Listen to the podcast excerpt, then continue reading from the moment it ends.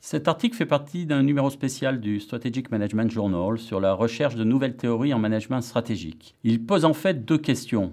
Premièrement, la recherche de profit et d'un avantage concurrentiel par les firmes est-il vraiment déconnecté de la recherche du bien-être social? Et deuxièmement, les théories classiques du management stratégique sont-elles encore adaptées à l'ère de l'économie de la connaissance? Cet article propose trois résultats principaux. Premièrement, euh, avantage concurrentiel versus bien-être social. Dans cet article, je montre, à l'aide d'un modèle formel, mathématique, qu'une entreprise ne peut développer un avantage concurrentiel et générer des profits sur le long terme que si elle est capable de contribuer à la maximisation du bien-être collectif avec ses ressources. Si une autre firme pouvait faire un meilleur usage des ressources en question, alors elle obtiendrait à terme leur propriété à travers un cycle de fusion et acquisition. Le bien-être collectif s'en trouverait alors amélioré. L'article réconcilie le but social de l'existence des firmes avec la question de l'avantage concurrentiel et l'objectif de performer mieux que ses concurrents. Dans leur quête d'avantage concurrentiel, les firmes réussissent précisément parce qu'elles sont mieux capables que d'autres d'accroître la prospérité collective. Dans la théorie des ressources, une théorie dominante en management stratégique, les managers sont encouragés à développer des ressources et compétences créatrices de valeur, rares et difficiles à imiter et substituer, afin de construire un avantage concurrentiel. Mais dans l'économie de la connaissance actuelle, les complémenteurs, c'est-à-dire les détenteurs de ressources complémentaires ou les fabricants de produits complémentaires, sont aussi importants que les concurrents. Par exemple, le succès d'HP et ses ordinateurs est largement tributaire du succès de la nouvelle version de Windows. Dans ce contexte, deux autres caractéristiques sont importantes. Les ressources doivent être collaboratives, attirer un maximum de compléments, et également faciles à combiner. Par exemple, de nouvelles entreprises réussissent grâce à leur capacité à former des alliances ou à développer de l'innovation ouverte en intégrant des technologies extérieures dans leur processus de développement. Concernant le modèle de porteur, si l'on regarde le modèle de porteur, qui est l'autre théorie dominante en management stratégique, celui-ci propose trois types de stratégies.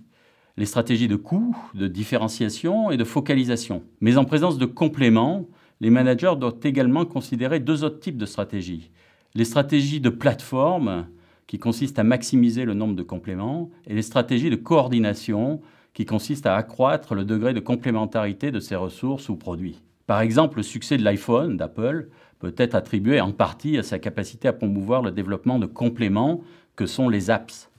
Il y a deux contributions théoriques principales.